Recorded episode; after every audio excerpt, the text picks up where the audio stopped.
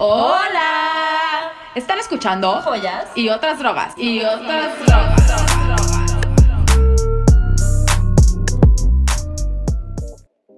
Hola, joyitas. Yo soy María Y yo soy Val. y este es otro episodio de Joyas y otras drogas. Hoy queremos hablar un tema que más bien les queremos pedir un consejo. Para que ustedes nos digan qué se hace en estas situaciones en donde si de por sí es difícil aguantar a tu propia familia, imagínate aguantar a la familia de alguien que no es tuya. Está cañón. Eh, Sí, estamos hablando de los suegros y de las familias políticas. Está cañón. Y pues actualmente estoy cruzando por una situación complicada de este tipo porque al parecer estoy repitiendo patrones en mi vida amorosa, repitiendo patrones. Chis- Cuéntanos más. chistoso, no sé si ponerle la etiqueta de que es chistoso o preocupante el tema, pero pues bueno, como que mis últimas relaciones tienen como un foquito rojo en especial, así como prendido y que no, o sea, que no para, que no para, que es este tema de que mis güeyes tienen mamitis. Ahí Freud diría, huye, huye, escóndete por debajo de donde quieras, pero escóndete y huye de esas relaciones de mamitis extrema en los güeyes. Y ni siquiera es como un tema de mamitis de quiero estar con mi mami, no. Es más bien como este tema como de que sus mamás están enamoradas de sus hijos y sus hijos tienen como estas, o sea, como este sentimiento de responsabilidad de estar ahí para su mamá todo el tiempo. Y a ver, quiero aclarar, no es que tenga nada de malo, yo me llevo increíble con mi mamá y la amo, obvio. Pero, o sea, ¿qué tan raro les parecería llegar a la casa de un güey y que tenga tu foto junto a la de su mamá adentro de su cuarto? Mira, yo creo que hay muchas mamás que quieren inconscientemente cogerse a sus hijos. Sí, Jesus. Jesus. No estaba esperando eso, definitivamente. Es que sí. O sea, a ver, hay mamás que están enamoradas de sus hijos y nada va a ser suficiente. Entonces, ¿qué pasa? ¿Qué pasa? Se, se tornan en esta suegra como. Como, como Competitiva. competitiva, como grosera, como, como que nunca tú hagas lo que hagas vas a ser suficiente para su, para su retoño, porque ellas creen que ellas son suficientes para su retoño. Pero yo solamente quiero decirle a todas las mamás que nos escuchan, o sea, no es una competencia, ya sabes, yo nunca voy a ser la mamá de tu hijo porque no quiero ser la mamá de tu hijo. Y tú nunca vas a poder ser su novia, pareja, esposa, el título que quieras, tú eres su mamá y ahí te quedas. Pero también ahí hay mucho, caen mucho en el mommy, mommy issues, que se refleja en el comportamiento que tienen con sus novias. A lo que voy es lo siguiente. Cuídame, hazme de comer, no puedo dormir, arrúllame casi casi. Cuéntame un cuento. Cuéntame un cuento. Sácame mi ropita. Ya sabes, o sea, como que es como eso de cuídame, ¿por qué no estás siendo esa figura materna? Cuando es como, güey, ¿por qué sería una figura materna si tu mamá está ahí y, ella es tu figura materna? Pero como que lo trasladan al mommy issues denso, que digo, no se juzga, todo el mundo ha tenido ciertos issues, pero como que en una relación sí te brinca. Obvio. Y aparte se vuelve como una dinámica súper incómoda. Entonces, no sé. O sea, como que aparte yo lo veo de, de este lado, ¿no? O sea, como que mis papás siempre han sido los mejores suegros. Siempre hemos sido como la familia súper incluyente de las parejas. Como que nos encanta hacer cosas así. Como que además mis papás siempre han pintado una raya de tus relaciones, tu rollo conmigo, con mi hermano, ya sabes. Entonces, para mí es súper ajeno el tema de que del otro lado no pueda tener una buena relación con mis suegros. O sea, como que no lo entiendo, no entiendo por qué te la ponen tan pinches complicados. O sea, no es como que yo soy una persona espantosa, ya sabes, neta soy una buena persona y quiero a tu hijo y lo cuido y lo trato bien. No me, no me la de pedo. Sí, y no me compitas, porque es eso, es como competencia, competencia. Entonces, no juega tenis. Uy, nosotros todos aquí jugamos tenis. ¿Por qué no juega tenis tu novia? Consíguete una que sí juegue. Entonces, ellos te emparentan. Bueno, ha habido güeyes que me dicen, es que mi mamá me quiere presentar a una niña ideal para mí, según ella. Y la niña justo no es ideal, solamente que juega tenis y se parece físicamente a la mamá y ya con eso, ya saben, o sea, Edipo o como se diga, como se diga al revés, no sé cómo se dice. no soy complejo de psicóloga. Electra. Ajá, ¿el complejo de qué? Electra. El complejo de Electra. Entonces, pero ¿sabes qué? Yo siento que esto viene mucho como de diferentes familias. Hay diferentes tipos de familias con, lo que, con los que nos encontramos eh, a la hora de conocer a las familias políticas. Entre ellas está la familia típica, no sé si te ha tocado, la familia típica perfecta, entre comillas. sí que ellos piensan que no tienen temas, que todo está guau y entonces quieren emparentar a su hijo con alguien perfecto, que todo esté guau, pero seamos realistas, las familias perfectas neta no existen. No existen. O sea, no todas las familias tienen pedos, todas las familias la pasan mal, todas las familias... Y es normal, o sea, somos seres humanos y es normal cagarla y es normal tener pedos y es normal todo. Solamente que por alguna razón piensan que ellos tienen la elección divina sobre con quién va a estar su hijo o su hija y que tiene que ser perfecto.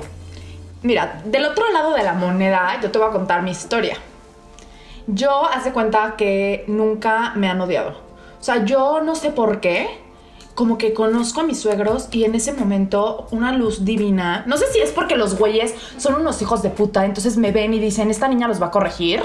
Yo creo que es eso. Yo creo que me busco el típico güey tirado a la mierda y entonces las ven que se empieza a comportar mejor y que empieza a ser un caballero y todos los valores que su mami, su mami le inculcó salen a relucir. Entonces dicen, claro, es ella. Y entonces a mí hace cuenta que pedestal, a mí hace cuenta que regalos, o sea, pero de- llega un punto en el que es como demasiado, ya sabes, que es como, ¿por qué me quieres comprar, señora? O sea, todo bien, quiero a tu hijo, la paso bien con ustedes, pero suficiente con tanto regalo, suficiente con tanto, no sé, apapacho, o sea, yo no soy tan así, entonces, tipo, un güey con el que estuve, su mamá se cuenta que guapísima, yo nerviosísima por conocerla. Ya sabes, yo decía, güey, clásica historia de que la suegra te odia. Em, joyitas, cuando la conocí, corrió hacia mí.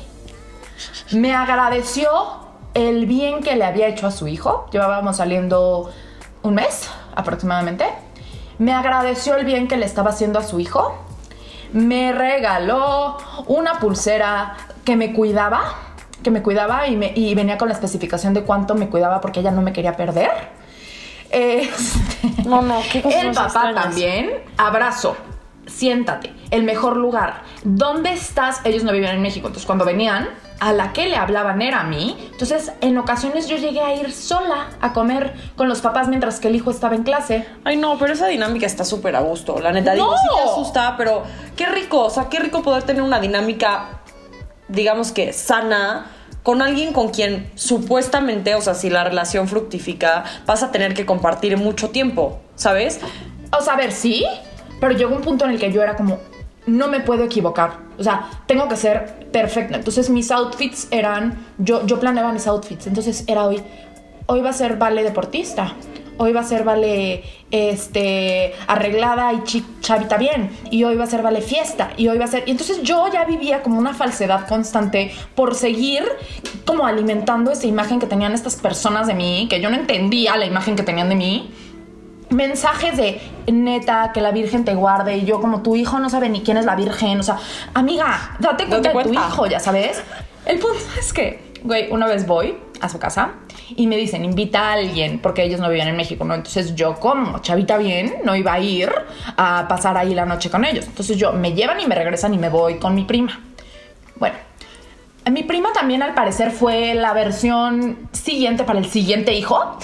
Entonces no dejaron, o sea, pero no dejaron un segundo de adularnos. Nivel, mi prima me volteaba a ver y me decía, huye, o sea, esta familia está demente, güey. Y buena onda, o sea, lindos, nunca me hicieron nada malo, al contrario. Pero al mismo tiempo es como asusta, porque es como, ¿qué quieres de mí? ¿Que yo arregle a tu hijo? O sea, Porque que tú yo no lo lograste. porque tú, ajá, porque tú hiciste pésimo trabajo y tu hijo está dañado, entonces quieres que quieres que yo mágicamente con mi varita mágica de niña linda lo arregle y lo sane y entonces conmigo ya no va a tomar. Y entonces me agradecían, ah, es que cuando sale contigo ya no toma. Y yo, ¿qué? Claro que toma, güey. O sea, claro que toma. Solamente que llega más temprano porque me tiene que llevar a mi casa. Cosas así que era como. Y, emparentaban entonces a mi prima. Entonces a mi prima le escribían, oye, este. No voy a decir nombres, pero tal güey. eh, está, está disponible el viernes. ¿Pueden ir a cenar? Mi prima de que, güey, no conozco al individuo, solo me quieren porque creen que soy como tú. Cuando sí soy como tú, pero al mismo tiempo es como, güey, no sé qué quieres de mí, ya sabes. Obviamente esta relación colapsó. Pero les voy a decir lo que pasó después de esto porque esto es muy importante. Yo dejé una marca.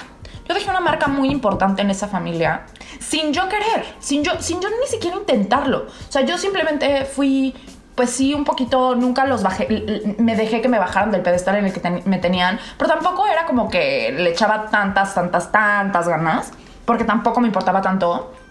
El punto es que colapsa esta relación, me los encuentro en el Italian Coffee de la carretera San Miguel de Allende. No es broma esto. estoy, estoy dando muchos detalles porque para mí fue traumatizante. Y obviamente los veo entrar al Italian Coffee, me meto corriendo al baño, yo llorando así de que, güey, esto acaba de colapsar hace una semana. Este güey subió una foto con otra vieja dándose un beso. O sea, yo no quiero saber nada de esta maldita familia. O sea, maldita señora que no educaste bien a tu hijo. Entonces yo, aterrada en un lugar de 5 por 5 metros, entonces dije, güey, ya, voy a salir y voy a enfrentar la situación. La situación fue la siguiente. La familia entera, este güey no iba, pero sus dos hermanos y su mamá y papá se abalanzaron a un abrazo hacia mí, a decirme cuánto me extrañaban y a disculparse por el trato que me había dado el hijo. La mamá no dejó de abrazarme. Pero a ver, cuando les digo no dejó, fueron dos minutos en los que mi amiga ya estaba como de, güey, vámonos de aquí. Mi papá en el coche, ya sabes, tocándome el claxon y la señora diciéndome como, por favor, este, recapacita. Yo, güey, no voy a recapacitar porque de hecho tu hijo y yo ya valió. O sea, este güey no, no entendiste lo que hizo. El punto es que yo genero como mucho ese efecto. Ese efecto. Eh, o no sé si esos son los güeyes con los que me relaciono, ya sabes, también chance puede ser eso. O sea, a mí siempre me había pasado eso, o sea, justo como que con mis primeras relaciones y con las relaciones, o sea, mi relación con los papás en general, los papás de mis amigos, de mis amigas, como que siempre tengo una muy buena relación, pero no sé por qué en las últimas, o sea, como que he estado repitiendo un patrón medio extraño de eso.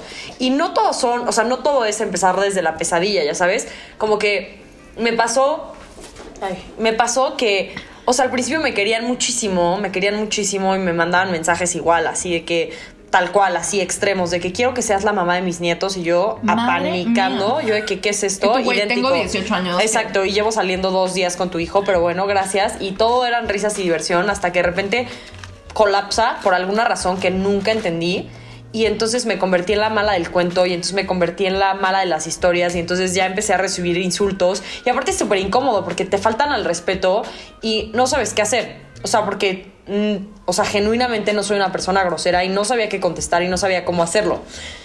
De las peores historias que quieren que les comparta es un día mi ex suegra eh, me estaba criticando en WhatsApp con sus amigas. Ay, me encanta esta historia. Y no sé si fue a propósito o no, pero me mandó los mensajes a mí en vez de mandarlo a la persona con la que me estuviera criticando. Entonces de repente empiezo a recibir un bombardeo de mensajes y screenshots de mi conversación con mi suegra y como que no entendí y de repente lo empiezo a leer y sí, me doy cuenta de la dinámica, o sea, ella me estaba criticando con alguien ¿Dijo y accidentalmente, claro, y accidentalmente me manda los mensajes a mí.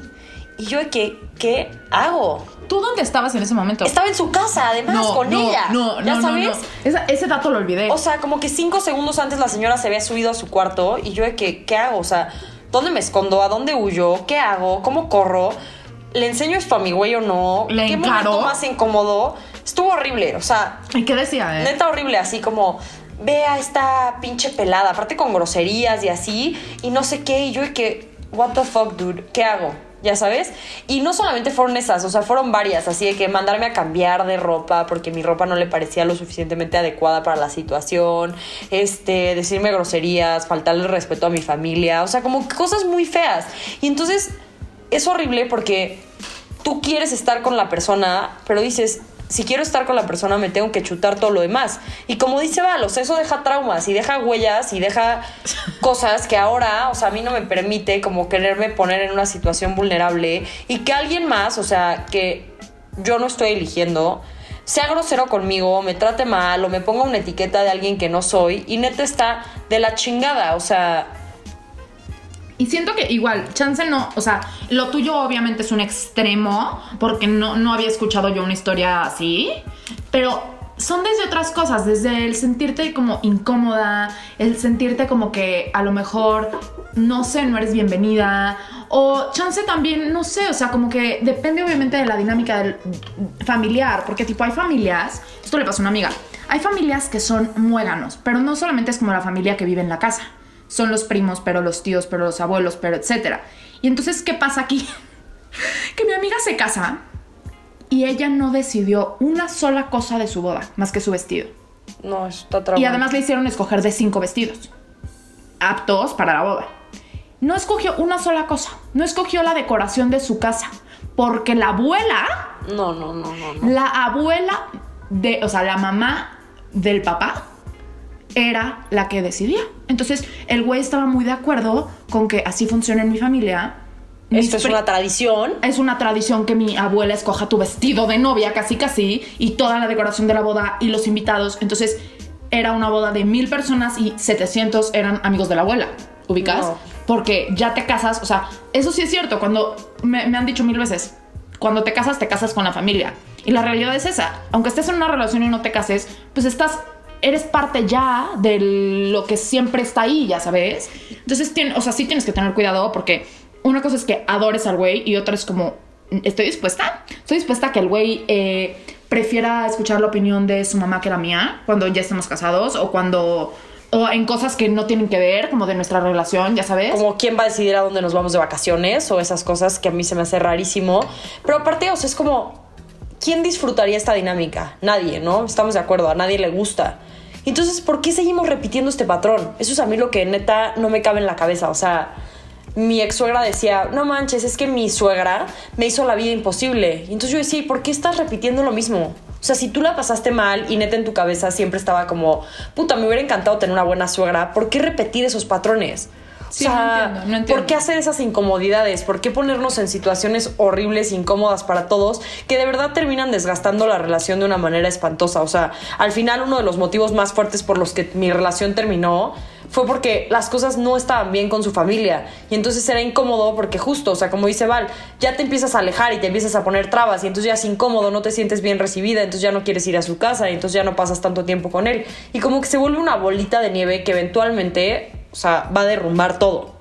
Sí, o sea, a ver, también hay cosas muy negativas y te digo, o sea, sí hay que poner atención muchísimo en la familia con la que estás, porque te estás involucrando tú 100%, o sea, no es poner un piecito, es estás inundada en esta gente. Entonces sí hay que tener cuidado con esas cosas, pero también como que descifrar si el güey es muy familiar. Yo amo que los güeyes sean familiares. Yo o sea, también lo amo. amo, pero de ahí a que haya una, una situación en la que tú ya no importas tanto porque importa más la familia o que lo que dijo tu mamá pesa más de lo que digo yo, no sé, hay que tener cuidado. También siento que hay, hay como un poco el tema de la dependencia. O sea, qué tan dependiente es tu güey a su familia, ya sabes.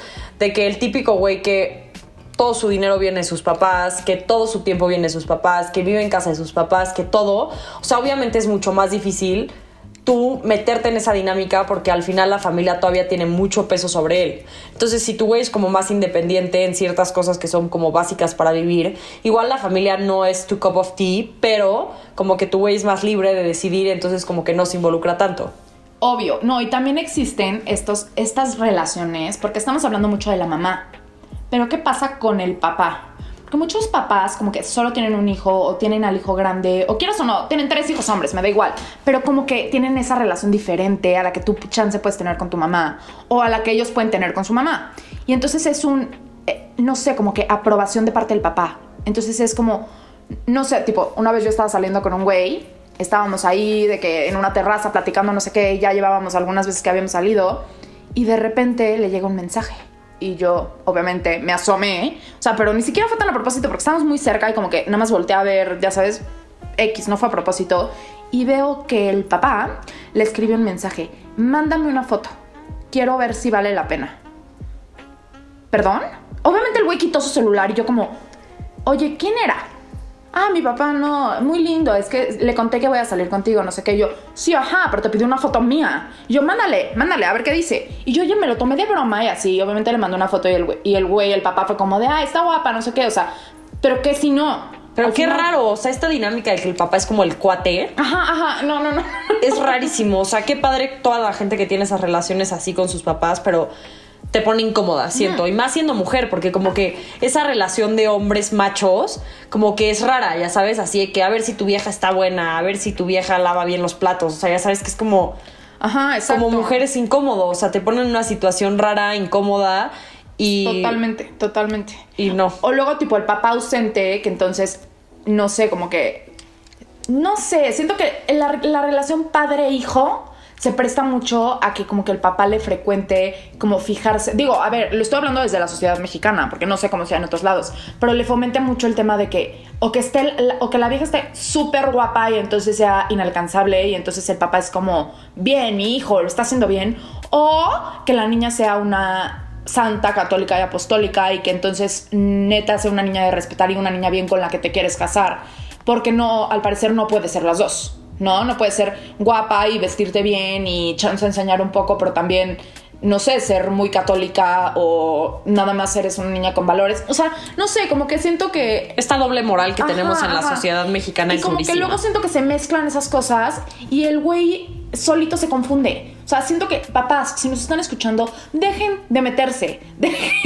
O sea, a ustedes ya les tocó escoger, escogieron bien, escogieron mal, es su tema. Pero ahora nos toca a nosotros escoger y si escogemos mal, ni modo, la cagaremos y nos recuperaremos igual que se recuperaron ustedes. O escogeremos bien a la primera y loquios, ya sabes, disfrutaremos de una relación en donde no haya factores externos que nos las hagan más complicada. Exacto, porque a ver, pueden ser una ayuda y pueden ser, o sea, lo peor que te puede pasar, como a ti que colapsó tu relación.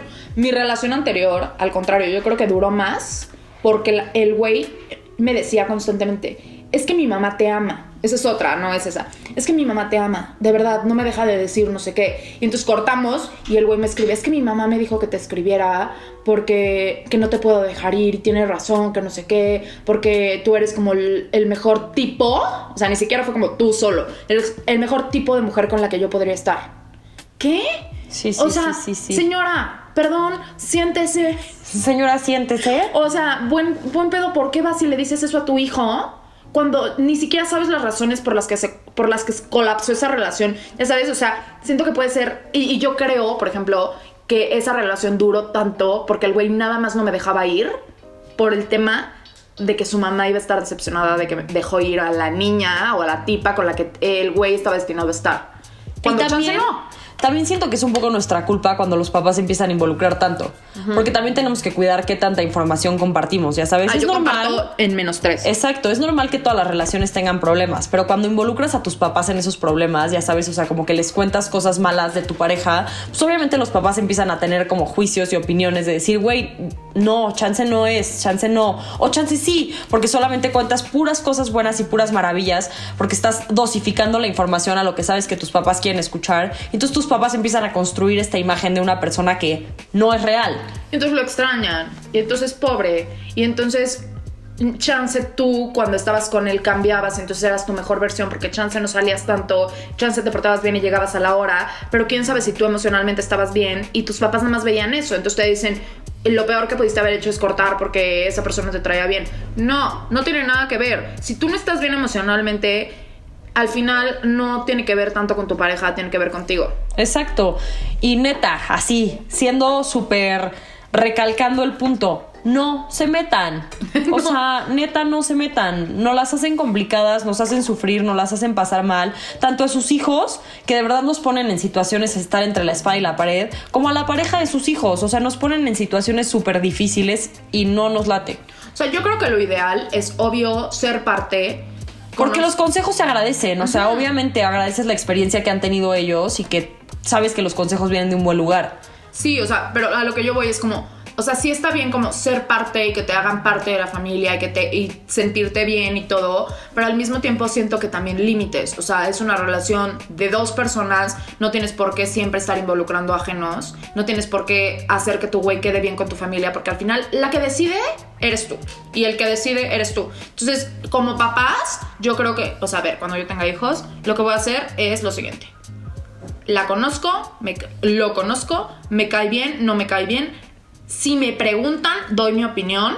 Y si no, Me mantengo al margen. Y soy educada y punto. Y ya, siento que esa es la opción.